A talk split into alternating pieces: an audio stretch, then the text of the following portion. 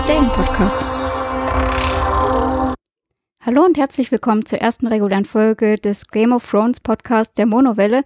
Und wir natürlich deswegen, weil auch der Jan wieder an meiner Seite ist. Ja, hallo, ein kleiner Unterschied zu sonst mehr oder minder hier, weil das ist ja quasi dein Podcast und ich bin hier so Gast. Sonst bei einer Monowelle ist das ein bisschen andersrum. Zumindest wenn wir in unseren anderen Formaten Filmen und Serien und andere Dinge besprechen. Aber jetzt ist wieder quasi die schönste Zeit im Jahr, na gut, die schönste Zeit seit eineinhalb Jahren. Wir haben endlich wieder Game of Thrones zu besprechen. Ja, war auch lang genug, dass wir darauf gewartet haben. Dementsprechend würde ich sagen, starten wir direkt äh, mit der ersten Folge, die sich Winterfell nennt und beginnen bei den Eckdaten. Ja, du hast es so schön und so leicht gesagt, dass sich der Winterfell nennt. Und man hat sich ja entschieden, uns für die letzte Folge in generell vielerlei Hinsicht zu triezen. So auch was die Folgenbezeichnungen betrifft. Anders als sonst wissen wir nämlich nicht im Vorfeld, wie die heißen. Äh, HBO teilt es erst eine halbe Stunde vor Ausstrahlung mit. Macht vielleicht ein bisschen Sinn. Ich habe hier auch die Notizen unseres letzten Podcasts der siebten Staffel und sehe hier einige Namen, die schon durchaus verratend sind, also durchaus Spoiler liefern. Dementsprechend hat man sich hier jetzt auch diesmal entschieden dazu, uns die Folgennamen erst eine halbe Stunde vor Folgenbeginn zu geben. Trotz allem gibt es wieder diese sehr spoilerigen, spoilerigen Trailer. Äh, generell noch ein, ein Eckdatum zu diesem Podcast hier. Wir spoilern die Folge natürlich komplett durch. Das heißt, wir die Folge gesehen und besprechen sie hier. Das ist eine Episodenbesprechung einer einzelnen Folge. Äh, anders als viele andere versuchen wir unter der Folgenlänge zu bleiben, was die Besprechung betrifft. Natürlich längere Folge, mehr Inhalt auch hier. Äh, gibt aber durchaus Formate, die das ums drei- bis vierfache sprengen. Das ist einfach nicht mein Geschmack, weil ich der Meinung bin, man kann es halt auch einfach übertreiben. Da gibt es unterschiedliche Geschmäcker, das ist halt einfach unsere, unsere Herangehensweise an das Ganze hier. Wenn ihr die Folge noch nicht gesehen habt und auf Spoiler sensibel seid, dann seid ihr hier falsch. Schaut euch jetzt die Folge an, drückt hier auf Pause und hört hier nachher weiter. So, kommen wir tatsächlich zu den von dir angekündigten Eckdaten. Geschrieben wurde die Folge von Dave Hill. Der war in Staffel 2 bis 4 reiner Assistent und dürfte dort teilweise mit der Leistung des Writers Room nicht unbedingt einverstanden gewesen sein. Dementsprechend hat er ab Staffel 5 jeweils ein Drehbuch für eine Folge auch selbst geschrieben. So quasi sein Aufstieg der ganzen Geschichte. In der Regie hat er sich einen bekannten Namen zurückgeholt. David Nutter heißt der gute Mann, generell in der Branche sehr bekannt und sehr beliebt der liefert normalerweise, ist eigentlich so ein bisschen der, der Pilotenkönig, weil der liefert einfach einen erfolgreichen Piloten nach dem anderen ab. Äh, hat gerade für Pilotfolgen von Serien durchaus auch schon Preise gewonnen oder einfach sehr beachtliche Leistungen abgeliefert. Eine Serie, die wir zum Beispiel schon privat, also in anderem Kanal hier besprochen haben, war Arrow. Für Arrow war er quasi auch derjenige, der halt einfach da den Piloten abgeliefert hat und da die Regie geführt hat.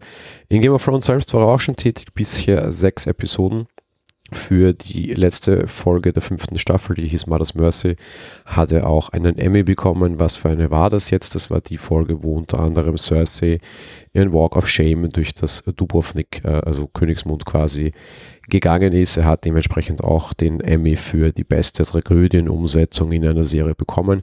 Das muss man ihm auf jeden Fall lassen. Tragisch war diese Folge auf jeden Fall sehr. Kleiner Ausflug Dubrovnik habe ich gerade gesagt, äh, falls ihr die Folge noch nicht gehört habt, vor einer Woche. Wir haben ein bisschen auf diese Folge oder auf die Serie vorausgeschaut, haben aber auch sehr viel über Dubrovnik gesprochen, weil wir letztes Jahr ja dort waren und uns die Game of Thrones Schauplätze angeschaut haben. Falls ihr das nicht gehört habt, könnt ihr dort auch ein bisschen reinhören.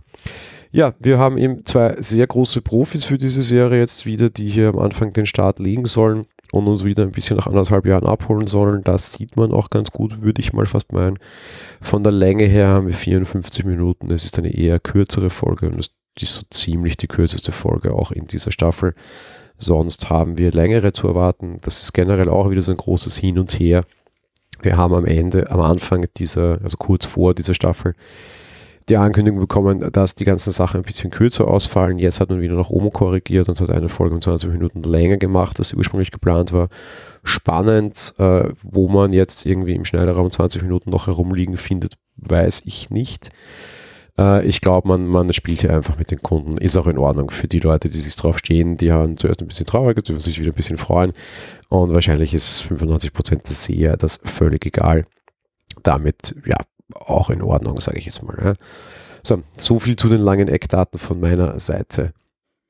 Ja, somit ähm, starten wir dann auch direkt äh, noch nicht ganz in die Handlungsbesprechung, denn ich würde, da wir jetzt die erste Folge sprechen, ein bisschen zu Neuigkeiten kommen, die wir hier haben. Ähm, Neuigkeiten ist gut. Also eigentlich geht es hauptsächlich um das neue Intro. Die Macher haben sich extra für die letzte Staffel ein neues Intro einfallen lassen, was ich persönlich auch sehr, sehr gut finde. Es ist in wirklich die, äh, es ist in Realität jetzt wirklich die Botschaft, die weißen Wanderer sind da, der Winter ist da. Es ist mit veränderter Perspektive, also wir haben jetzt nicht mehr so viel Vogelperspektive in diesem Intro, sondern es geht auch mal durch Gassen und ganze Räume und sowas. Es ist halt alles ähm, mehr aneinander gerückt. Also die Handlungsorte sind ja durchaus weniger. Dementsprechend macht da das alte Intro auch nicht mehr so viel Sinn. Es ist insgesamt sehr viel plastischer, aber was natürlich geblieben ist, wie immer, ist es sehr up-to-date. Wir haben das Loch in der Mauer, was wir sehen. Dort beginnt, glaube ich, auch so ziemlich unsere Reise und geht Richtung Süden. Also wir gehen an Winterfell vorbei, wo dieser weiße Baum auch erblüht ist. Und was wir auch sehr, sehr schön sehen, was ich toll fand, ist, dass ich immer wie so, also mal abgesehen davon, dass alles weiß ist, weil natürlich Winter und verschneit, ist es auch so, dass es irgendwie äh, so bläulich wird, als ob die Spur der weißen Wanderer da durchgeht. Also von meiner Seite aus war das echt toll und auch super umgesetzt ich weiß gar nicht, ob ich das so großartig überhaupt so sehen soll. Also auf der einen Seite, klar, es sieht sehr toll aus und es wurde einfach wesentlich plastischer. Jetzt kann man natürlich sagen, es sind viele Jahre ins Land gegangen seit dem ersten Game of Thrones Intro und man kann dem mal schon Update spendieren man legt einfach auf jedes Detail Wert. Das merkt man hier auch sehr stark in dieser Folge. Das neue Intro ist sehr schön. Auf der anderen Seite sehe ich es fast so ein bisschen auf das Augenzwinkern, auf ein Problem, das wir auch in der letzten Folge hier sehr stark besprochen haben man hat ein Problem mit Reisezeiten, während der Königsweg noch äh, über eine Staffel dauerte, schon in dieser äh, Serie, also der Weg vom Süden in den Norden oder in die andere Richtung. So dauert er jetzt sehr kurz, das sehen wir auch in dieser Folge wieder sehr. Reisezeiten werden immer sehr stark kritisiert. Ja, es sieht jetzt auch in dem Intro so aus. Das ist ein sehr kleines Reich. Norden und Süden liegen sehr, sehr nah beieinander. Die Mauer ist auch nicht mehr so weit weg. Also so ein leichtes Augen, also ich verstand das tatsächlich als ein leichtes Augenzwinkern weiß ich nicht, ob es so gemeint war. Gefühlt gehen Serien wesentlich stärker heutzutage auf so Social Media Geschichten ein als früher. Klar, weil das einfach ein stärkeres Thema war, vor 20 Jahren, dass es noch gar nicht gab. Aber ich sah da tatsächlich auch so ein leichtes Augenzwinkern drinnen. Und das finde ich eigentlich auch durchaus so ein bisschen charmant und hübsch anzusehen, ist es halt auch, ja ohne das weiter ausschweifen zu wollen, großartig. Aber ich muss gestehen, mit diesen Reisezeiten habe ich noch nie Probleme gehabt, weil auf der einen Seite wird der Weg natürlich mal gestreckt, weil da tausend Dinge passieren. Und wenn man das jetzt irgendwie so schnell abrattern würde, wie das alles passiert, nur um den Weg äh, ja zeitgemäß zu machen, sage ich mal, ist es ja dann auch doof. Also da wird halt auch mit Zeitstreckung und Zeitraffung immer gearbeitet. Also von dem her, ja. Aber gut, ich glaube, ich bin eine der wenigen, die sich daran nicht stört. Gut, aber gehen wir zu dem wichtigen Teil und zwar gehen wir zur Handlung und besprechen jetzt, was da so überall passiert ist. Und da starten wir direkt in Winterfell. Was sie aus meiner Sicht sehr, sehr, sehr schön gemacht haben und ich damit jetzt gar nicht vielleicht gleich unmittelbar bei der Handlung beginnen, sondern noch ein bisschen den optischen Eindruck vermitteln mag. Die Handlung, wie du sagst, startet in Winterfell und dort startete, startete auch die Handlung der allerersten Staffel. Also die, die allererste Szene aus Game of Thrones war so im, im, Endeffekt ähnlich aufgebaut wie hier. Wir hören die Königshymne, wir hören die gleich, das gleiche erste Musikstück, das wir in der allerersten Folge Game of Thrones geschaut haben. Wir sehen ein sehr junges, aufgeregtes, nicht näher erklärtes Kind, wie es eine Mauer in die Höhe kraxelt, klettert, wie man zu Deutsch-Deutsch sagen würde. Es ist nicht Bran, weil der ist mittlerweile alt geworden und sitzt in einem Rollstuhl, wie wir wissen, sondern ein anderes Kind, ist völlig egal. Aber wir haben hier sehr viele Reminiszenzen absichtlich an die alte Serie. Das werden wir offenbar noch stärker haben, weil wir sehen auch schon im, am Ende dieser Serie sehen wir das nochmal. Aber da dann, es ist immer so etwas leicht anders. Ja? Und das ist schon recht charmant. Auch Arya zum Beispiel steht wieder sehr aufgeregt in der Menge einfach und sieht, wie halt der König einmarschiert. Und das tat sie damals auch. Die gute Dame ist mittlerweile sehr groß geworden und ist sehr alt geworden, aber trotz allem hat sich so an dem Grundding nichts geändert. Und das ist schon mal so ein bisschen dieses Händereichen in Richtung Game of Thrones Show, was ich sehr gerne mag und was mich, was mich sehr berührt, das gleich am Anfang so berührt, einfach gefreut hat. Ja. Äh, viele Leute werden den Rewatch in den letzten eineinhalb Jahren gemacht haben, die das dann jetzt noch präsenter haben, als wenn sie es vor vielen Jahren geschaut hätten. Finde ich einfach eine sehr nette und sehr, sehr gute Idee und auch einfach wirklich sehr charmant umgesetzt. Du siehst hier einfach, da ist ein, ein Mensch am Werk, der Ahnung mit Bildern hat. Ja. Und der hier in so kleinen Nuancen sehr stark arbeitet, wo du es einfach sofort merkst. Äh, jo, gefällt mir sehr gut. So, die Handlung tatsächlich an sich, ich habe gesagt, der König kommt, ja, der König ist ein anderer, es kommt der König des Nordens, wobei, hm, der wurde ein bisschen entmannt. Eigentlich reitet Daenerys ein auf ihren, nicht auf ihren Drachen, sondern auf einem Pferd. Das Volk ist dementsprechend irritiert, weil äh, der König hat äh, jemanden dabei. Noch dazu ein bisschen komisch, der hat nicht nur eine kleine, sehr blasse Dame dabei, sondern der hat auch Ausländer mit. Das kennt man nicht. Es reiten nämlich auch äh, Missande und Grauer Wurm sehr stark dahinter her und allein schon diese skeptischen, musternden Blicke von wegen, mm äh, Ausländer mögen wir hier nicht, ist auch schon mal sehr interessant und sehr charmant, kann man durchaus auch auf aktuelle Dinge beziehen vielleicht. Ich will jetzt nicht zu politisch werden, aber ich fand das einfach auch sehr interessant, dass man das so abfasst. Ja, aber um die, das Misstrauen der Bürger quasi ein bisschen zu lockern, hat man natürlich dann auch an Effekte gedacht und auch uns den Zuschauer wieder sehr ergriffen quasi, weil wenn dann plötzlich zwei Drachen drüber donnern, die dann in der Nähe der großen Burg äh, entsprechend zu landen kommen, ist es natürlich sehr eindrucksvoll und dann haben natürlich die Massen doch plötzlich gleich auf seiner Seite. Wer möchte denn schließlich in den Fängen der Drachen enden? Ähm, Drachen fressen ja, wie Danny dann kurz darauf auch feststellt, einfach alles, beziehungsweise halt, wonach ihnen gerade in den Sinn steht, auch dann schon ein netter kleiner Machtbeweis, mehr oder minder ähm, ja, ansonsten äh, generell viel los. Wir besprechen wie immer mal einen ganzen Handlungsort. Das heißt, das bedeutet, dass es nicht chronologisch der Serie nach ist, sondern einfach alles, was in Winterfell passiert. Gerade hier in dieser Folge jetzt wieder ist es auch mehr oder minder völlig unabhängig untereinander. Das heißt, du könntest es eigentlich auch so schneiden und es würde sich nichts ändern, weil die Handlungsorte untereinander ja überhaupt nicht interagiert haben. Ne? Ja, das stimmt. Vollkommen richtig. Ja, am Ende sind alle sehr misstrauisch. Sansa natürlich, die gerade mehr oder minder über den Norden wacht, auch, vor allem weil ihr Brüderchen mehr oder minder, ihr Halbbruder, äh, Halbbruder stimmt schon, aus ihrem jetzigen Blickwinkel zumindest sehr das Knie geborgt hat. John erklärt sich auch mehr oder minder und ist halt der Meinung, Leute, das ist halt alles total wurscht, weil äh, der große Krieg kommt und es ist völlig egal, wer hier jetzt König von wem ist, weil am Ende, wenn du nur König von Leichen bist, dann nützt dir das halt auch nichts. Bran sitzt irgendwo am Eck, ist ziemlich angenervt. Äh, er stellt auf der einen Seite gleich klar, dass er mehr weiß als alle anderen, eben weil er wahrscheinlich in der Zukunft lesen kann, was Danny dann doch ein bisschen aus, der, aus dem Konzept wirft. Und stellt ebenso fest, dass es eigentlich alles wurscht ist und hey Leute, wir haben doch keine Zeit, machen mal weiter.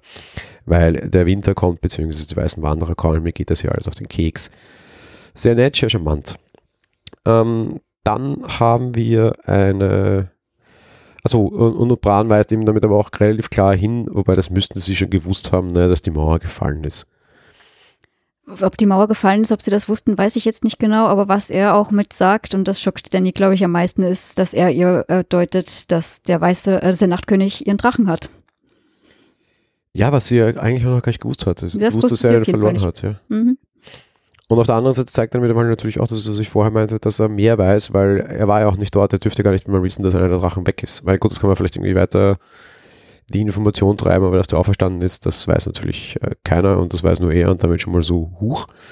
Also so wer der, der, der Starke ist, hat er schon mal relativ früh markiert. Bran nach wie vor sehr unsozial und sehr sozial unkompatibel. Äh, passt auch ganz gut, dass er genau zu Danny so ist, weil die ist in dieser Szene oder generell momentan die ganze erste Staffel, finde ich, also die ganze erste Folge jetzt auch sehr sozial und kompatibel. Da kommt keine Heldin, da kommt eine Königin.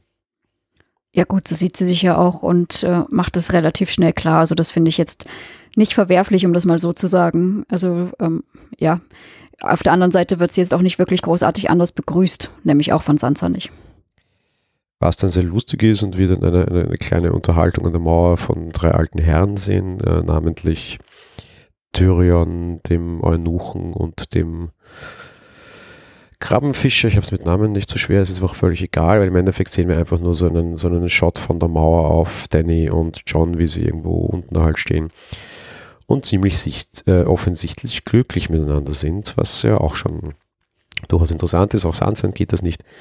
Auch die stellt gleich fest, ob er sein Knie denn gebeugt hat, weil ja, das jetzt so ist oder ob das daran liegt, dass er verliebt sei. Stichwort verliebt sein, wir haben dann eine, eine finde ich, wahnsinnig charmante Szene. Es wird ihnen mitgeteilt, die Drachen haben sie wenig gefressen, das waren nur irgendwie so, weiß ich was, 20 äh, Böcke und nicht irgendwie noch viel mehr. Auch durchaus pfiffig, die beiden gehen nachsehen, warum das so ist. Und Danny legt schon nahe, doch zu versuchen, auf einen dieser Drachen zu steigen. Das tut er dann auch, das funktioniert, er wird akzeptiert und die beiden machen einen Ausflug. Der Ausflug endet mehr oder minder an irgendeinem Wasserfall, nicht näher erklärt, irgendwo halt mitten nirgendwo, wo sie auch meinen, dass man da bleiben könnte. Und das Ganze endet in einer sehr netten, sehr interessanten, ich später noch näher dazu kommenden Liebesszene, inklusive Knutschen. Auf der anderen Seite sehen wir aber auch die Drachen, namentlich Regal, der sehr interessiert dabei ist und jetzt, äh, nicht unbedingt Drohgebärden macht, aber sehr interessiert zuschaut, was da passiert und John auch entsprechend äh, verängstigt ist darüber, dass der Drache ihn so genau anschaut und sich offenbar genau übernasert, was hier gerade passiert. Auch ein, ein, ein durchaus ja, interessant, nett, einfach sehr charmant. Lustigerweise haben mich diese Szene sehr stark an irgendwelche Drachenthemenfilme erinnert, die wir plötzlich im Kino haben momentan. Ja, äh, nett. Im Endeffekt war die Szene ja auch sehr lustig. Zum einen kommt es zu diesem Drachenflug, weil der Drache ja John schon anstupst, ja, wie so eine Katze. Das haben wir, glaube ich, schon mal gesagt, dass diese Drachen auch so wie Katzen so ein bisschen sind. Ach nee, das war auch bei Drachenzähmen leicht gemacht. Aber im Endeffekt, der Drache hier verhält sich genauso zu John, weshalb es zu diesem Drachenritt ja kommt. Und eben, und dann schaut er auch so ein bisschen lustig rein. Also ich fand die sehr amüsant, die Szene. Hier zurück in Winterfell haben wir dann natürlich auch die ersten Lordschaften des Nordens, die ihre Gefolgschaft verweigern, war klar da war dann eigentlich auch erst die Szene, wo Sansa John das mit dem Kniebeugen aus Liebe vorwirft, auch egal. Jedenfalls verweigern halt Lords des Nordens jetzt ihren, ihren Dienst mehr oder minder. Auf der anderen Seite haben wir nachher Daenerys, die äh, Sam dankt dafür, dass äh, Jorah Mormont geheil, also ge geheilt hat und möchte ihm dafür einen Gefallen tun und möchte sich quasi durch irgendwie so bedanken. Was relativ blöd ist, weil auf der anderen Seite ist sie auch diejenige, die ihren Vater und ihren, also, also seinen Vater und seinen Bruder getötet hat. Das teilt sie ihm auch relativ unverhohlen mit. Und ja, das endet dann mehr oder minder in Geschrei und Sam verlässt das Ganze, ist natürlich auch so gutes Recht. Am Weg nach draußen trifft er auf Bran, der da, ja, wir wieder ein Zusammentreffen haben. Und er fordert dann aber auch Sam auf, äh, John mitzuteilen, dass die Wahrheit seine Herkunft betrifft, also dass er eigentlich der legitime Thronfolger wäre und dass er auch ein Targaryen ist, was natürlich dann noch eine Doppelbödigkeit mit sich bringt, weil im Endeffekt knutscht er mit seiner Halbschwester. Ne? Mit seiner Tante. Mit seiner Tante? Mhm. Naja, also im Endeffekt ist es auf jeden Fall irgendwie Inzucht. Ja? Also es ist natürlich nochmal noch mal ein bisschen doof, aber das wussten wir ja schon seit der vorigen Staffel, da kamen sie sicher schon näher. Es wird aber jetzt halt auch Zeit, ihm mitzuteilen, dass er das tut. Bisher wusste er das ja nicht. Äh, jo, das haben wir auch, die Szene in, in, in, in dem alten Stark-Grab-Teil, da ihm das dann tatsächlich auch mit. John ist etwas ungläubig und verlässt das Ganze und wir kriegen diese Folge nicht aufgelöst, wie das Ganze aussieht oder wie es soweit kommt. Wir haben noch ein paar andere interessante Szenen. Auf der einen Seite haben wir auch das große Zusammentreffen von Sansa, äh, von Arya und John. Äh, nette Szene, interessant gemacht, aber einfach nur, weil so ein bisschen dieses Kräfteverhältnis sich umkehrt und weil halt Arya doch eine sehr starke, durchaus interessante Frau wurde. Stichwort starke Frauen. Wir haben natürlich auch wieder das Aufeinandertreffen von Tyrion und Sansa, äh, die ja eigentlich verheiratet sind, aber sich seit dem Tod von Joffrey nicht mehr gesehen haben. Auch da ein sehr nettes, interessantes Gespräch, das Sansa komplett dominiert, wieder mal mit sehr viel Kälte. Unter anderem teilt sie in dem Gespräch auch mit, dass sie nicht glaubt, dass die Lannisters in den Krieg einziehen werden. Und äh, ja, sie ihn eigentlich für einen intelligenteren Mann gehalten hätte, weil sie gehofft hätte, sie weiß das, also er weiß das Ganze. Ja, ähm, ich fand generell Winterfell, ich meine, es ist Titel eh bezeichnend, aber ich fand es generell sehr interessant, durchaus eben auch die starken Frauen, die wir haben. Und weil du das angesprochen hast mit Aya und John, das Wiedersehen. Zum einen ist ja Sansa schon so, dass sie John da was vorwirft mit äh, äh, aus Liebe des Kniebeugen und wie er auf Aya trifft äh, und sie und zu ihr meint, wieso sie ihm nicht im Saal geholfen hat bei Sansa mit, die er eben auch vorgeworfen hat, dass er nicht mehr als König des Nordens unter anderem wieder da ist. Meint sie auch, ja, Sansa ist eine gute und starke Frau, die macht das schon. Und äh, außerdem sind wir Starks oder irgendwie so. Ich weiß nicht mehr genau, wie sie es sagt, aber im Endeffekt kommt er dazu, dass er sagt, er sei auch ein Stark und Aya recht unverhohlen meint, äh, ja, er soll sich nur auch dran erinnern oder das äh, in Zukunft bedenken weiterhin. Also es ist schon ein interessanter Zwist, der sich da so ein bisschen entwickelt, auch zwischen diesen Halbgeschwistern quasi ganz am Ende der, der, Folge, und das wäre noch der letzte Handlungsort, den wir, also der letzte Handlungsstrang, den wir im Winterfell auch noch haben, der uns sehr stark darauf vorbereiten wird, dass wir nächste Folge sehen werden, noch ohne einen, eine Vorschau zusammen. Wir werden die Vorschau nicht besprechen. Ähm, trifft dann Jamie ein, der hat es geschafft vom Ende der letzten Folge bis zum Beginn dieser Folge, gut kann man sagen, so eineinhalb Jahre, den Königsweg zu beschreiten und ist tatsächlich in Winterfell angekommen, die Szene auch.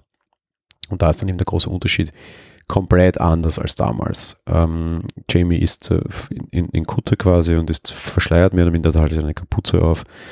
Ähm, er reitet nicht mit geschwellter Brust, sondern sehr stark nach vorne gebückt ein. Damals war er der große blonde Löwe, jetzt kommt er dann durchaus schon gebeugt und eraltet und nicht mehr so hell in Winterfell an. Und das besonders Interessante ist natürlich, damit erkennen wir gleich die, die Tragik, die sich entwickeln wird. Der erste, der ihn sieht und identifiziert, ist Bran, der junge Mann, den er in der ersten Folge vom Turm gestoßen hat und ihn damit fast ermordet hat, ihn nachher ermorden ließ und im Endeffekt aus dieser Handlung Brane auch querschnittsgelähmt wurde. Also ist hier schon einiges an Action und an Twist vorprogrammiert. Im Endeffekt ist das ja auch der Auslöser für all das, was wir jetzt hier über die Staffel haben. Also dementsprechend natürlich wirklich eine sehr, sehr große Tragweite. Was ich noch sehr interessant dazu fand, Bran ist die ganze Zeit da draußen in seinem Rollstuhl liege, was auch immer.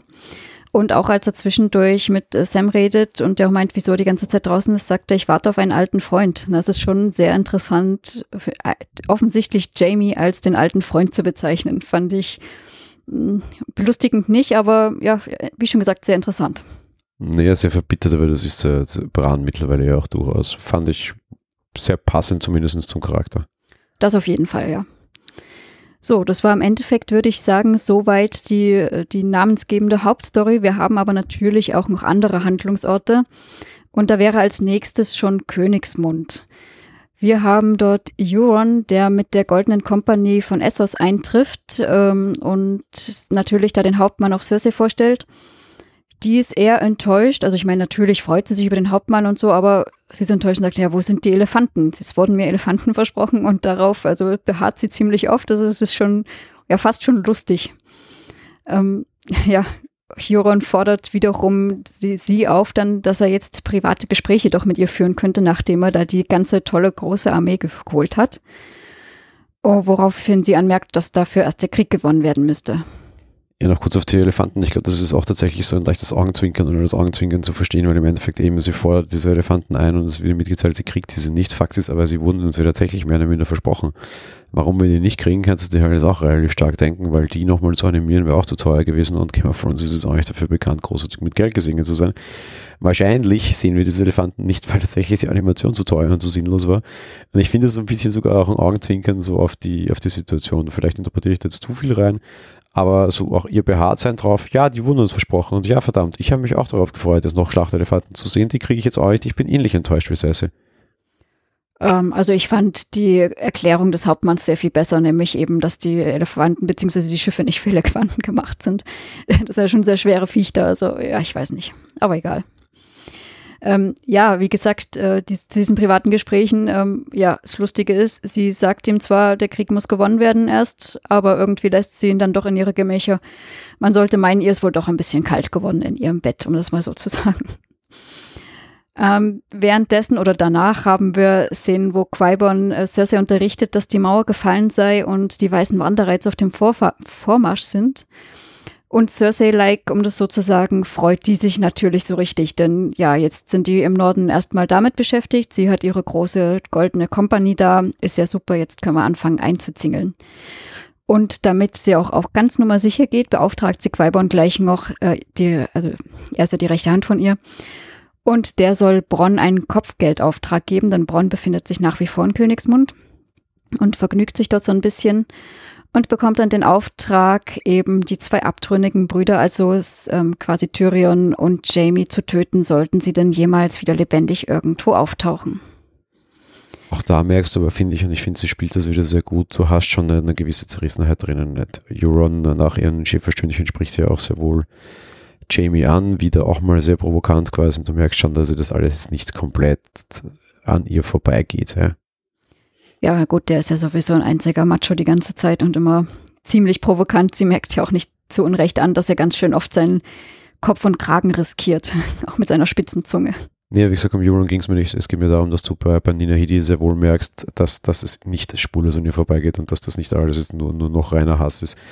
Ich glaube, das wird noch sehr spannend werden, weil am Ende wird es halt tatsächlich vielleicht die ein oder andere Frage kommen, wie hart sie durchgreift ich traue ihr einiges von dem, was sie momentan laut rausposaunt, noch nicht zu. Ja, da bin ich auf jeden Fall sehr gespannt, ob sie ihren Geliebten quasi tatsächlich, wobei der Kopfgeldauftrag ist erteilt, also sagen wir es mal so. Ja, aber vielleicht auch an den Falschen, wa? Ich meine, ich traue es auch Bonn nicht zu. Ich weiß nicht, der hat für Geld schon alles gemacht. Ja, Jamie töten, ach, schwierig. Ja, schwierig. Ja, es ist schwierig, aber äh, da kann ich ihn nicht einschätzen. Und er hat auch in anderen Situationen, wo Jamie schon seine Hilfe wollte, gesagt, das Geld muss stimmen, so in etwa. Also, hm, ja. Ja, während die ganze Flotte da von Joron äh, vor Anker liegt, äh, der noch äh, Ascha gefangen hielt, seine Nichte müsste das sein, kommt Theon mit Gefolgsleuten an und befreit seine Schwester. Ascher schlägt daraufhin vor, die Eiseninseln einzunehmen, denn schließlich kann Joron ja nicht gleichzeitig an zwei Orten sein und außerdem wäre es eine gute Rückzugsmöglichkeit, sollte Danny irgendwie doch äh, den Kampf gegen die weißen Wanderer dort verlieren und bräuchte den Ort und schwimmen können die Wanderer ja nicht. Das wissen wir ja Gott sei Dank schon. Und obwohl Theon ihr zusagt, dass sie seine Königin ist und er ihr überall hin folgt, bemerkt sie doch, dass er schließlich lieber gerne für die Starks in Winterfell kämpfen möchte und befiehlt ihm daraufhin zu gehen und das auch zu tun. Eine sehr, ja, nette, geschwisterliche, emotionale Szene, ja, die ich sehr, sehr gut fand und im Endeffekt, ja, gehen sie jetzt wieder getrennte Wege, um das so zu sagen. Sehr stark, sehr kurze, aber sehr starke Szene und sehr interessanter Eingreif mit dieser ganzen Geschichte heraus. Das, das Thema wird extrem schnell abgefrühstückt interessante kleine Randnotiz und interessanter kleiner nettes Nitpick, finde ich. Ich habe gesagt, Dave Hill ist der Autor dieser, dieser Episode und ist ja auch durchaus viel bei Game of Thrones dabei. Er hat es in dieser Episode geschafft, sich auch am Screen zu zeigen. Er war einer der Mensch, also einer der, der Seefahrer von Euron, die bei dieser Befreiung getötet wurden. Das heißt, wir haben auch den Autor ganz kurz im Bild gesehen. So hat er sich nicht nur durch äh, ja, Assistenz und durch, durch Schreiben äh, in der Serie verwirklicht, sondern auch mit einem ganz kleinen Gastauftritt. Finde ich auch durchaus charmant. Ich glaube, wir werden diese Art mehr sehen. Ich hoffe, es wird keinen singenden Popsternchen mehr geben, aber meiner Meinung nach dürfen sich auch, was ich, was Benioff und Weiß durchaus auch mal hier sehen lassen. Hier hatten wir jetzt zumindest den Anfang mit Dave Hill. Ich prognostiziere, es war nur ein Anfang. Ich glaube, wir sind noch mehr der Gestalten, die wir sonst nicht sehen, also der Personen hinter der Kamera. Ja, wenn sie es so auf die Variante machen, finde ich ganz charmant. Ich wollte gerade sagen, dadurch, dass die jetzt, also zumindest als Schauspieler und also zumindest mir nicht bekannt sind, würde mir das eh nicht auffallen, äh, ob das nun jetzt irgendwie ein Komparse oder sonst jemand ist. Von dem her ist es ja wirklich nett auch für ihn. Ja, ähm, wir haben noch einen letzten Handlungsort, den wir kurz mitsehen. Und zwar ist das der sogenannte letzte Herd. Ja, den kennen wir sonst, glaube ich, noch nicht so wirklich, oder? Ich habe überlegt, aber ich glaube auch nicht, weil ich musste erst mal schauen, was das überhaupt ist. Es ist der Sitz des Hauses Anbar und dort sehen wir Tormund und Beric Dondarrion, die nach dem Einsturz, würde ich jetzt fast nicht sagen, dem Umreißen der Mauer dort äh, auf Überlebende Nachtwache treffen. Sie entdecken dort aber auch den jungen Ned Amber, der tot an die Wand gepflockt wurde. Rundherum wurden dann diverse ja, Extremitäten von offenbar anderen Leuten noch äh, spiralförmig um ihn rundherum angeordnet. Sieht alles sehr, hat so ein bisschen was von Diablo für Leute, die Diablo kennen. Äh, ist ein sehr groteskes, aber ich persönlich finde nicht so schlimmes Bild. Also Gewalt haben wir schon viel gesehen, das ist eher so ein bisschen Richtung Horror. Und zum Horror passt das Ganze auch ganz gut, weil kaum unterhalten sich sie näher, wacht der junge tote Ned dann plötzlich auch wieder auf und schreit sehr laut und bringt durchaus so eine kleine Jumpscare-Szene rein, vor allem wenn man unachtsam war. Am Ende wird er dann aber einfach verbrannt, auch wieder unter großem Geschrei und das ganze Symbol geht halt in Flammen auf. Fand ich durchaus lustig, weil ich habe dich noch gewarnt, du kannst mit Horror nicht so gut. Er sagte, Achtung, der hat seine Augen schon wieder aufgemacht. Man konnte schon sehen, äh, du warst viel zu sehr von der Serie gerade gebannt oder dem Gespräch und hast auf den Hintergrund nicht geachtet und dann war es halt für dich wesentlich erschreckender als für mich, weil ich schon gesehen, dass er die Augen aufschlug quasi. Ja. Finde ich aber durchaus total spannend und gefällt mir echt gut. Werden wir nachher nochmal kurz haben, das Thema. Dass sie dieses Grauen so ein bisschen anders reinbringen. Das ist nicht Game of Thrones Style gewesen. Normalerweise sind die brutal, aber nicht Horror. Und hier war es ganz andersrum, fand ich aber, gefällt mir sehr gut. Es war vor allen Dingen eigentlich so erwartbar. Also ich weiß nicht, von was ich da genau abgelenkt war, dass ich das nicht weiter, also nicht mitbekommen, aber dass ich mich zumindest tatsächlich erschrocken habe so ein bisschen. Was mir aber gut gefallen hat, war dann tatsächlich dieses Symbol, das dann steht mit diesen Armen um den ringsrum und dem toten Jungen. Habe erst kurz überlegt, ob das das Targaryen-Zeichen ist, aber das sieht dann ja doch anders aus. Irgendwie war das dann halt alles so spiralförmige Linien da um diesen Mittelpunkt des Körpers. War auf seine Art schon irgendwie nett gemacht, um das mal so zu sagen was, was mich so, das klingt jetzt vielleicht total schwierig oder, oder blöd, aber ich finde, es hat eine gewisse Ästhetik. Ja. Und das ist durchaus was, was Game of Thrones immer gefehlt hat. Die Red Wedding war in keiner Weise ästhetisch. Ja? Die war einfach nur grauslich. ja, auch nachher dann so, du hättest durchaus diese, dieses mit dem Wolfskopf aufnähen ästhetisch lösen können, wenn du gewollt hättest. Wollte man nicht. Man wollte da hier sehr absolute Rauheit und Barbarei zeigen. Und das haben sie geschafft. Gefällt mir nicht, aber haben sie geschafft. Und hier hat es eben so, so eine Symbolwirkung einfach eine Leiche, auch nur ein Junge, der Rest so ein bisschen zerteilt. Aber es waren jetzt nicht die großen Leichenberge, wie wir sie auch in der letzten Staffel durchaus häufig gesehen haben. Es war einfach ein, ein man wollte ein Zeichen setzen. Das hat man in jeder Hinsicht. Und das finde ich total charmant. Überraschenderweise haben also offenbar diese White Walker eine wesentlich feinere Klinge als die Menschen hier.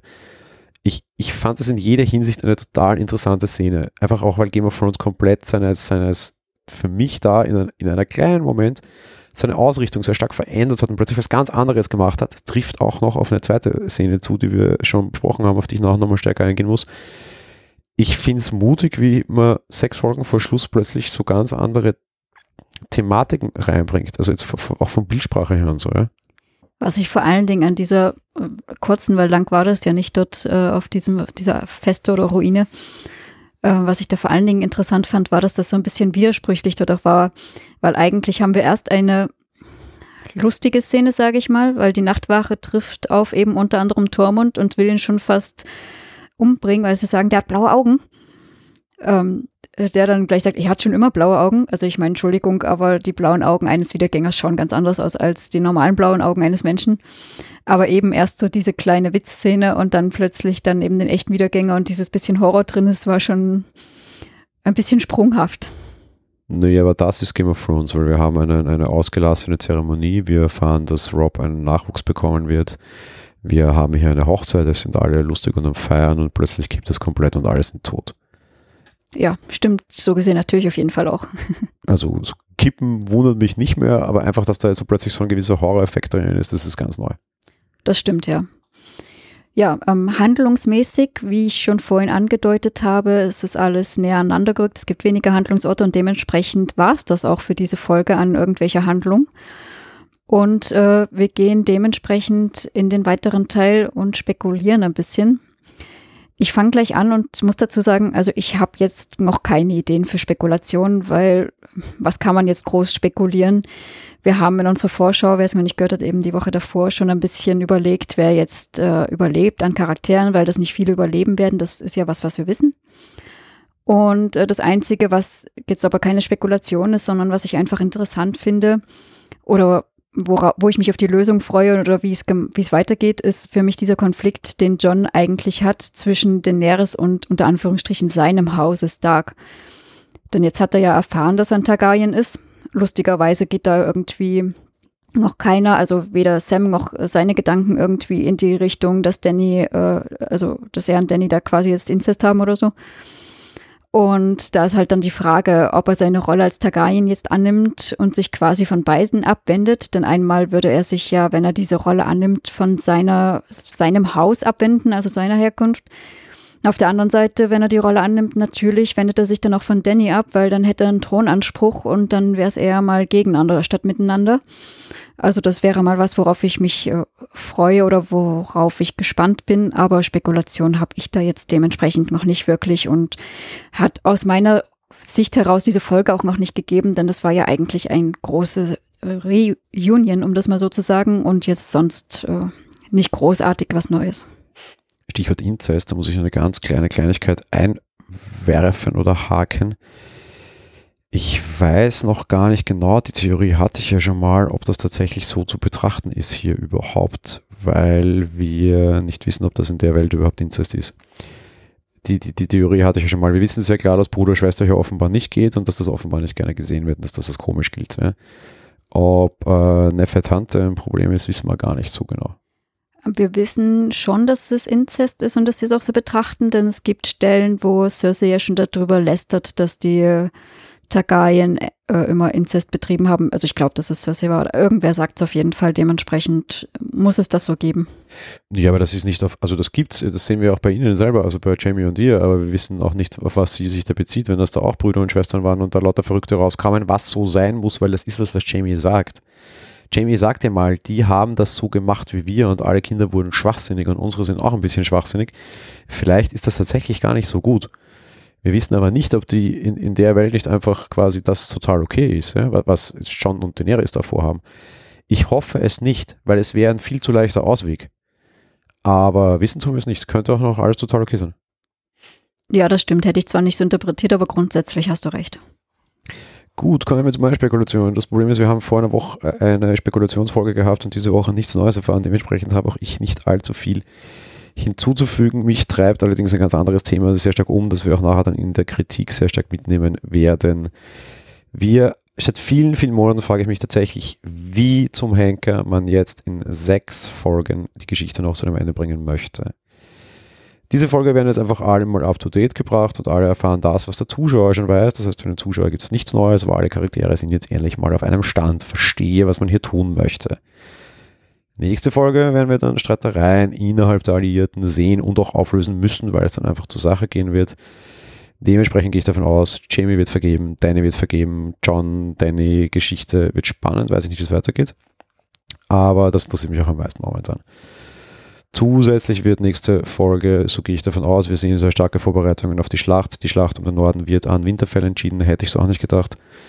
Die White Walker werden an Winterfell ankommen, Ende nächster Folge. Und die dritte Folge wird dann die große Schlacht um Winterfell mit den White Walkern sein, wo es dann sicher auch viele Konsequenzen und viele Tote gibt. Ist auch notwendig, weil wenn noch so viele Leute sterben müssen, dann müssen sie jetzt anfangen, endlich mal Leute abzuschnetzeln. Bin gespannt, wie als erster allem über die Klippe springen muss, mehr oder minder. Ja, äh, Episode 3 ist dann auch die erste der längeren Episoden, das heißt, das passt für mich so richtig dazu. Okay, so die zweite Episode wird immer noch Installment sein, dritte ist dann halt einfach Fight, Fight, Fight und dann mal sehen, wie es weitergeht, dann geht es halt Richtung Süden, wer auch immer noch Richtung Süden geht. Aber irgendjemand wird da noch im Sü südlichere etwas mitzumischen haben. Äh, wenn äh, die mit der Golden Company nicht auch schon dabei ist in der dritten Folge, glaube ich aber nicht, weil die werden dann sehr flott und das ist eine Armee, die kann nicht so schnell reiten wie Jamie, da wäre ich dann krantig. Das glaube ich sowieso nicht, weil die warten ja schon erstmal, äh, dass jetzt die Schlacht dazwischen Norden ist, also zwischen Nachtkönig und äh, Stark und Vasallen etc. Die werden ja nicht so blöd sein da. Also ich meine, natürlich ist ein Zwei-Fronten-Krieg jetzt nicht unmittelbar blöd, aber es ist natürlich noch einfacher, wenn man nur die Überbliebenen dann irgendwie noch zusammenmetzeln muss, statt vorher schon alle. Ja, was aber natürlich der schlauer wäre, dort zuzuschlagen, anstatt zu Hause zu warten. Also eigentlich wäre es aus ihrer Sicht schlauer, mit der Golden Company dort in die Nähe zu ziehen und wenn man weiß, dass sich das gelegt hat, dann über den Rest drüber zu rodeln, egal ob menschlich oder nicht menschlich. Das auf jeden Fall, also das wäre zumindest auch mein Ansatz. Glaube, wenn ich das sehen werde und traue ich ihnen jetzt auch nicht mehr zu, weil die Golden Company ist jetzt gerade dort angekommen. Ja. Wenn die jetzt ihr Heer so schnell darauf verlegt kriegen, dass die, die halbdamischen Toten da gerade mal von der Mauer da runterkommen und die das komplette Heer dann auch umverlegt kriegt. Und das ist logistisch auch ein Thema. Und Logistik ist in dieser Folge endlich mal ein Thema. Wie ernähre ich die, da, da, da, da, ja. Also das, also dann wird es echt doof. Also dann werde ich echt gantig. Ja. Weißt, Jamie, okay, geschenkt noch, ja. Und die, der braucht von, von Königsmund genauso lange darauf, wie Daenerys offenbar irgendwie von Drachenfels darüber. Okay, ja, alles noch, alles noch gekauft. Aber wenn das Heer jetzt plötzlich auch in der ganzen Folge da oben ist, dann es reicht ob jetzt die Goldene Armee vom Königsmund in zwei Staffeln in die Nähe von Winterfell, also muss ja nicht Winterfell sein, aber ein bisschen südlich oder irgendwie sowas kommt, oder die anderen dann vom Norden, weil das ist ja in der dritten, machen wir jetzt ja deine Spekulation nach die Schlacht, also danach irgendwie so in zwei Folgen nach Königsmund, ist jetzt eigentlich gehupft wie gesprungen. Es wird so oder so lustig. Nein, das glaube ich, würde ich so nicht sehen, weil die brauchen im Zweifelsfall nicht eine ganze Armee. Die, die fliegen nur mit Drachen, meinst du? Maybe. Ja. Königsmund unter Feuer zu stellen und Cersei rauszukillen, weil denen liegt nicht sehr viel an ihrer Königin. Weißt, dem, dem Löwen musst du de facto nur den Kopf schlagen. Aber Sie haben ja vorher auch schon gesagt, Sie wollen ja nicht äh, über Ruinen herrschen. Dementsprechend macht es keinen Sinn, nur mit Drachen runterzufliegen.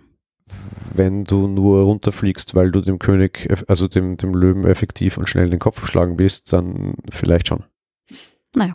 Ich meine, Tyrion kennt die, die Kanäle und die Gänge, Jamie kennt es auch. Du könntest doch einfach nur mit Drachen irgendwie Jamie und fünf gute Soldaten dort runterschleusen brauchst gar nicht mit Drachen drüber und machst dann halt einfach nur eine Wir töten Cersei und rufen eine neue Königin aus Aktion und dem Volk dürfte es ziemlich wursteln, weil an Cersei hängen die nicht sehr stark. Okay, ich wollte gerade schon sagen, die Drachen passen halt nicht durch die Gänge, aber wenn die jeder fünf Soldaten mitnehmen, dann könnte es natürlich klappen, ja. Von daher würde ich ihnen mehr kaufen. Es sind immer noch weite Distanzen, aber du müsstest nicht die komplette Armee versiedeln, beziehungsweise die Armee wird sehr klein sein, wenn die überhaupt gewinnen. Stimmt, das könnte natürlich einfach nur ein Sperrstoß sein. Ja. Von daher mal schauen. Äh, ich glaube, dass mal so halt einfach der, der, der, der Plan sein wird. Und ja, wie gesagt, Soundspekulationen habe ich nichts anzubieten. Wir haben das letzte Woche schon ausführlich besprochen. Könnt ihr gerne nochmal reinhören. Aber ansonsten, wir haben nicht mehr erfahren, was, äh, ja, dann auch gleich ein Übergang in die Kritik wäre, die wir noch nicht machen. Wir haben nämlich was von einer anderen äh, Serienbesprechung, die wir haben übernommen. Wir haben das bei ähm, Westworld schon so gemacht. Wir machen das hier auch wieder. Wir haben uns für Tops und Flops entschieden. Ich beginne gleich mit meinen, wir machen das wieder abwechselnd, gell? jeder Top, jeder Flop. Okay, ja, können wir machen.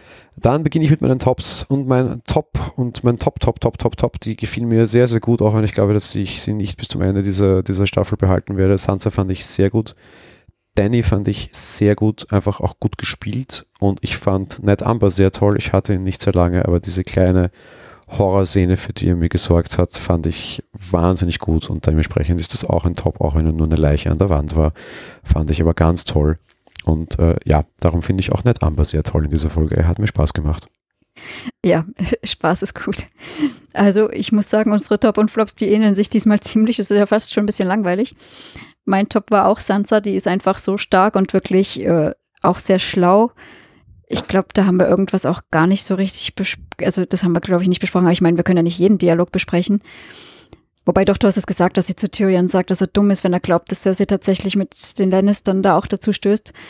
Aber die war wirklich klasse, schlau, äh, kühl, ja, egal, also super wir haben Aya, auch die fand ich toll, nämlich unter anderem, dass sie auch so ein bisschen hintergründig in John in die Mangel nimmt. Und auch so, wie sie sich wieder unter das Volk mischt und so ein bisschen doch auch, da kam wieder so ein bisschen das Kindliche raus, fand ich, wie sie da so sich freut, als sie die Drachen sieht. Ich meine, alle anderen hatten Angst, glaube ich. Das war jetzt eher nicht so, dass das beigetragen hat, das Misstrauen des Volkes irgendwie zu besänftigen.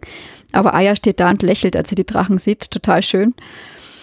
Und ähm, ja, Daenerys war auch sehr, sehr stark aus meiner Sicht. An der Stelle, ich würde kurz einhaken. Wir haben in der letzten Folge eine Frage aufgemacht, oder du. Haben denn John und Daenerys einen Gesichtsausdruck mehr gelernt? Ähm, auf das komme ich jetzt noch nicht, aber ich komme dann später dann dazu. Wir haben ja noch unsere Flops, mach mal die. Machen wir fangen mit deiner an, okay. weil ich ergänze die dann noch meinen. mein Flop, äh, mein größter Flop ist Joran, aber ich glaube, das habe ich in der letzten Staffel schon immer bei der Besprechung gemeint. Der ist einfach nervig und der hört leider nicht auf, nervig zu sein. Das zieht sich hier wie ein roter Faden durch.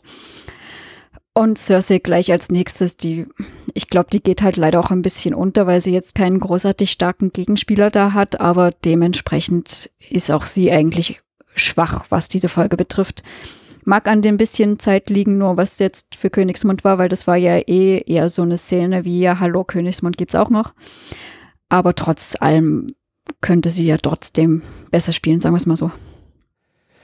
Ähm, ich habe gesagt, ich ergänze das und ich bleibe bei der gleichen Begründung wie du. Äh, mir geht einfach momentan alles, was aus Süden passiert, fürchterlich auf die Nerven und es ist einfach äh, bescheuert auch einfach. Also ich verstehe auch die Handlung an sich so nicht. Und genauso geht mir halt einfach Julian auf die Nerven, der einige andere Dinge auch nicht peilt und dann einfach nach der Ansage von wegen, er würde jetzt irgendwie quasi ein Baby in den Bauch machen. Ich glaube, es war nicht so primitiv, aber ähnlich primitiv ähm, dass da gewisse Dinge laufen, allein schon wie, wie offensichtlich sie auf gewisse Dinge reagiert, muss der ja auch schnallen. Ich meine, er ist ein Aufschneider und Ding, aber er ist offensichtlich auch einfach noch komplett dumm. Ja. Also der geht mir einfach auf den Sack. Ich hoffe, also ich hoffe echt, dass der Erste, der über die Planke geht, der Seefahrer ist, weil ich kann ihn nicht sehen. Ich, es, will mir nicht, es will mir nicht erfüllt werden. Aber nein. Und wer mir in dieser Folge massiv auf die Nerven ging, und das ist vielleicht etwas überraschend, ist Tyrion. Ähm, nicht nur, weil ihn Sansa aufmachen kann wie eine Sardinendose, das wäre noch okay, weil das ist irgendwie Bruderlich, also Brüderlichkeit. Was mir aber wahnsinnig auf den Keks zum Beispiel auch ging, ist sein dummer Auftritt in der, der Szene, wie sie mit Danny und Sansa quasi sich unterhalten im großen Rad oder halt in dieser großen Halle. Ja und er einfach dann irgendwie reinspringt und irgendwie unmotiviert irgendwelchen absoluten Schwachsinn von sich lässt. Und irgendwie so, ja, und übrigens, die Lannisters kommen hier jetzt auch und das ist doch toll. Ja, im Norden werden die Lannisters auch unheimlich gerne mögen, ja. Also es ist eher so der nächste Kron, irgendwie so, so, okay, ja, nicht so geil hier, ja. Er hilft deinen in dieser Folge nicht, er ist überall nur im Weg. Also in der Folge hätte ich ihn am liebsten genommen und von der Mauer geworfen, weil er ist komplett bescheuert und alles, was er macht, ist komplett dumm was er unter so in der alten Männerrunde spricht, ist alles sehr, sehr weise und sehr intelligent, aber an und für sich alles, was er tut in dieser Folge, ist komplett dumm. Damit für mich ein Riesenflop.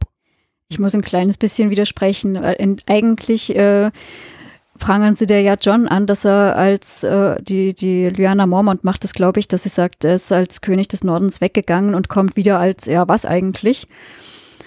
Und äh, John eben sagt, dass er sich ja eben für den Erhalt des Nordens entschieden hat, indem er eben sich verbündet und das Knie beugt und damit dafür eine große Armee mitbringt, die eben in der Lage ist, diese weißen Wanderer zu besiegen und äh, dafür halt gegen diese Krone entschieden hat. Und Tyrion will ihm eigentlich helfen, indem er sagt, ja, und das haben wir außerdem auch noch erreicht, weil mit diesem Bündnis durch Daenerys kommt auch das, weil das haben wir ausgemacht. Eigentlich will er John helfen, dass er sich eben dafür entschieden hat, das Knie zu beugen. Aber natürlich, und da gebe ich dir in dem Fall recht, ist es ein bisschen aus der Sicht heraus blöd, da das ja eigentlich mal die größten Erzfeinde überhaupt sind. Hätte man strategisch besser machen können.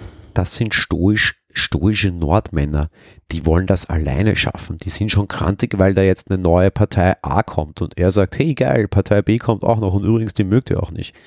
Das ist komplett blöd und er muss das wissen. Er war an der Mauer lang genug. Der war lang genug im Norden. Es ist komplett bescheuert, was er hier tut. Also das ist, ich glaube auch nicht, dass das schlecht geschrieben ist. Es wird irgendeinen Grund haben, warum das hier so passiert ist, passiert. Ich will jetzt dem Writers Room nichts vorwerfen. Aber der Charakter an sich in dieser Folge verhält sich komplett doof. Und das finde ich schade, weil Thüringen war eigentlich immer schlau. Das ist das erste Mal, dass ich mir denke, ey, okay, Strategie so nicht wirklich verstanden. Ne? Ja, wie gesagt, dumm gelaufen, eigentlich gut gemeint, aber stimmt, das passt eigentlich nicht zum Charakter, ist das richtig. Ja, ähm, nachdem wir die Tops und Flops haben, bleibt im Endeffekt so ein bisschen Meinung und Fazit zu dieser Folge. Äh, ich fange gleich an. Ich fand es insgesamt eine sehr schöne erste Folge. Es war, äh, muss ich sagen, ähnlich wie in Staffel 7. Da hatten wir das, glaube ich, auch. So ein seichter Einstieg, äh, wo wir wieder reinkommen nach jetzt anderthalb Jahren warten, glaube ich. Wir treffen im Endeffekt alle Charaktere wieder. Wir persönlich als Zuschauer haben ein Wiedersehen mit so fast allen. Ich glaube nur Brienne und weiß nicht, wer noch hat gefehlt. Wir als Zuschauer selbst erfahren allerdings halt auch nichts Neues, außer dass äh, John Drachen reiten kann. Darauf habe ich ja eh schon lange gewartet. Und dass die Ascha jetzt frei ist, okay, also jetzt nichts Weltbewegendes, sagen wir es mal so. Was mir aber sehr, sehr gut gefallen hat eben, und deswegen fand ich die Folge auch sehr, sehr schön, es gab so einige tolle emotionale Begegnungen und zum Beispiel eben die Befreiung von Ascha durch Theon, das fand ich sehr schön und sehr lieb. Johns Wiedersehen mit Arya und auch Aryas Wiedersehen, die hatte ja auch den Treffen mit dem äh, Bluthund, der da wieder ankommt, mit Gendry. Also wir haben so die ganzen Personen, die irgendwo in den ganzen Staffeln äh, ihre Wegbegleiter hatten oder ihre Begegnung und jetzt plötzlich sehen sich alle dann wieder. Das fand ich sehr, sehr schön gemacht. Außerdem gab es ein paar nette Szenen, die ich durchaus auch lustig fand, wie eben die Aya da sich so über die Drachen freut oder der Drache Regal auf John so reagiert wie so ein Schmusekätzchen und mit dem Kopf ankommt. Also es gab schon ein paar Schmunzler, die auch dabei waren. Und auch wenn natürlich keine Zeit ist, ich fand es trotzdem sehr schön und sie war auch äh, von den Aufnahmen her sehr, sehr schön gemacht. Deswegen gebe ich der Folge vier von fünf Sternen. Das ist natürlich ein bisschen unfair, weil du reagierst natürlich schon auf was, was der Hörer noch nicht gehört hat. Dementsprechend beginne ich es tatsächlich doch so. Leute, wir haben doch keine Zeit. Ich weiß nicht, ob man das auf der Aufnahme hört. Ich habe jetzt auf eine Apple Watch geklopft, so wie Stefan Raab früher auf seine Uhr. Ähm, nee, mal im Ernst. Es ist ein super schönes Wiedersehen. Es ist das große Game of Thrones Klassentreffen. Nach eineinhalb Jahren Pause haben wir jetzt wieder alle beisammen. Wir bringen alle up to date. Das ist alles total schön. Wir kriegen einen wirklich schönen, warmen Start in diese Folge im sehr, sehr, sehr, sehr, sehr kalten Norden dort oben. Alle Charaktere kommen zusammen. Es gibt auch die einen oder anderen Zerwürfnisse. Es gibt einige persönliche Szenen, also sogar Two-on-Two-Gespräche, also One-on-One-Gespräche. Alles schön gemacht und alles super. Ich kann die Leute natürlich jetzt nach eineinhalb Jahren Pause, weil wir können nicht davon ausgehen, dass alle einen Rewatch gemacht haben. Okay, hole ich jetzt wieder alle schön ins Boot. Gut. Nein, naja, anders. Wir haben, das freut mich unheimlich und das war das, was für mich diese Folge super rausgerissen hat. Wir haben eine wahnsinnig schöne, gut gespielte Liebesszene zwischen Danny und John. Du hast vorher meine provokante These vom letzten Mal, und das ich immer wieder sage, aufgegriffen und du sagst, haben sie Gesichtsausdrücke dazugelernt? Ja, Danny zwei, John einen halben ungefähr, aber das ist schon sehr viel. Ähm, und das war sehr schön gemacht und das ist das erste, das eineinhalbste Mal, dass ich es ihnen abkaufe. Ich kaufte ihnen so diese leichte Bett-Schiff-Szene äh, schon ab und war da sehr ergriffen. Aber das war halt alles noch unter schwierigen Vorzeichen. Der wäre fast gestorben und ich kann jetzt halt nicht jedes Mal eine warme Szene schaffen, wenn der fast stirbt. Ich meine, das tut er ja zugegeben auch sehr häufig. Aber ist ein bisschen doof, wenn ich immer so einen großen Anlass brauche. Diesmal war überhaupt kein Anlass. Diesmal war der Anlass, ja, ist nett hier. Und na gut, okay, er ist vorher ein Drachen geflogen, aber das ist, also im Endeffekt weiß ich so viel, beziehungsweise was mich so wahnsinnig freut, ist das zweite, was ich vorher meinte. Ich sagte ja, mit Horror haben sie ein völlig neues Element hier drin, ne? Und für mich haben sich jetzt ein anderes ganz großes Element drin, was ich sehr, sehr wichtig finde, nämlich Glück. Und einfach eine schönes Schönheit, froh sein. Die, dies, dieser Flug mit den Drachen. Zum Beispiel war schon mal geil, da ging es das Hauptaugenmerk nicht auf die Drachen. Der ging nämlich auf die Landschaft. Es war wahnsinnig schöne Landschaft, Animationen, Bilder, was auch immer. Die Drachen sahen ziemlich gleich aus. Da wollte man mit Landschaft, dem schönen, weißen, zugeschneiten, eingefrorenen Norden glänzen und nicht wie immer mit diesen blöden Viechern, die mir wirklich am Nerv gehen. Ja. Machen sie nachher schon, aber da dann auch mit Spaß, ja, dass dieser Drache dann so ein bisschen wie ohne Zahn da irgendwie herumhüpft. Ja, Schwachsinn, aber es ist süß, es ist lustig, es ist nett, es ist total okay. Und die beiden Charaktere sind glücklich und du siehst und du kaufst ihnen ab. Noch dazu, und das ist ein wahnsinnig großer Vorteil, das Sounddesign war schön. Du hattest, ich glaube tatsächlich, das erste Mal in Game of Thrones ein glückliches, ein fröhliches Lied, fröhliche Musik. Also der fröhliche Flug der Drachen, so ein bisschen wie der Schmetterlingsflug, also da war jetzt auch keine tiefen Töne so drin, so durch die Lüfte und auch die beiden sind sehr froh und sehr beschwingt. Und ich fand das eine super nette Szene. Waren vielleicht drei Minuten, aber auch da wieder ganz anders als jemals. Es war nicht dieses dreckige, dunkle, Vergewaltigung, Mord, alles schlecht, alles Dreck, alles. Bläh. Es war einfach drei Minuten Glück natürlich ist das nur da, um die Fallhöhe zu erhöhen. Ja, aber das ist auch ein Thema, das gehen wir von uns durchaus hart. Fallhöhe. Viele der Charaktere sind mir relativ wurscht und für die meisten wäre es wahrscheinlich so, dass der Tod nicht viel besser ist als das Leben, weil das Leben für sie auch immer nur irgendwie Mist bereithält seit vielen, vielen Jahren und vielen, vielen Staffeln. Ja. Jetzt mal ganz ehrlich, es ist total provokant, dass ich jetzt sage, ja, aber ob Tyrion jetzt lebt oder nicht, ist relativ wurscht, weil das Leben gibt ihm einfach immer nur Mist zum Fressen. Ja der hat es nicht leicht, der hat es nie leicht, dem wird immer nur genommen. Also dieses Leben ist nicht wirklich lebenswert. Und das ist es von vielen dieser Charaktere nicht. Und das Leben von John und Danny wirkt jetzt plötzlich so ein Zacken lebenswerter. Dass das nur ist, um mir nachher nochmal fester ins Maul zu geben, ist mir klar. Aber trotzdem will ich das auch, weil dann kann ich auch mit den Charakteren irgendwie so ein bisschen mehr mitleiden, weil sie plötzlich menschlicher werden und sie werden beide dadurch menschlicher. Und das finde ich in jeder Hinsicht toll, toll gemacht, super gezeichnet, super geschrieben und überraschenderweise und um Gottes Willen, dass ich das jetzt schon sage, auch gut geschauspielt. Von allen. Ja, das stimmt auf jeden Fall. Ähm, ansonsten, ja, schon gesagt, so ein bisschen Spaß auch und äh, Drachen fliegen gleich gemacht. Ach, alles wirklich sehr schön und sehr erwärmend. So, Kritik. Wenn ich die Folge jetzt alleine betrachte, muss ich sagen, es war eine sehr nette Folge. Jetzt gehen wir mal davon aus, wir leben in Zeiten von modernem Streaming, wo die Leute den Schmarrn nicht mehr linear schauen. Das tun wir jetzt genau einmal und nachher nie wieder und auch die Generationen nach uns werden das nie wieder tun. Diese Folge geht, wenn du sie Head-to-Head -head mit der davor und der danach schaust, komplett unter. Also komplett sinnlos ist. Diese Folge macht nur Sinn, dieses, ach, ein nettes Zusammentreffen nach anderthalb Jahren. Ja, weil wir das jetzt hatten. Ab morgen ist das mit Streaming und läuft unmittelbar nach dem Ende der vorigen Staffel. Diese diese Einordnung, wie wir sie jetzt hier treffen, hast du nicht mehr und du drehst heutzutage Serien nicht mehr so. Bin ich der Meinung. Finde ich damit schon ein bisschen doof. Auf der anderen Seite, das würde ich jetzt noch gelten lassen, weil, tja, ist halt so. Also ist eben der Hauptpunkt, wir haben keine Zeit. Es ist verdammt viel vor und ich muss diese Folge leider auch in diesem Kontext betrachten. Und dass mir jetzt eine von sechs Folgen, sorry, für mich ist es so, genommen wurde, mit relativ sinnlosen Quatsch, und einfach nur Charaktere bringen sich up to date, geht mir auf den Keks. Du hättest das wesentlich kürzer erzählen können und mir wesentlich mehr Handlung geben können. Ich bin mir sehr sicher, und das bin ich mir nach dieser Folge mehr denn je, dass ich Ihnen in den nächsten Folgen sehr häufig vorwerfen werde, dass Dinge zu schnell gehen. Und hier machen sie sehr langsam und holen nochmal so richtig Luft vom großen Sprung. Und wir sind jetzt noch fünf Folgen vom Schluss. Wir haben jetzt noch fünf Folgen und da muss so viel passieren. Und das hier wirkt nur wie Aufhalten. Und das geht mir ehrlich gesagt auf dem Keks. Bedeutet im Kontext, wann wird diese Folge grundsätzlich sonst geschaut und auch im Kontext von, wir sind ziemlich kurz vor Schicht, finde ich es doof und finde die Folge damit mehr oder minder nicht gut, weil eben wir haben keine Zeit und wir müssen noch so viel erzählen. Und ich finde es einen sehr schlechten Auftakt in das große Finale. Ich verstehe, was man tun will, aber es gefällt mir nicht.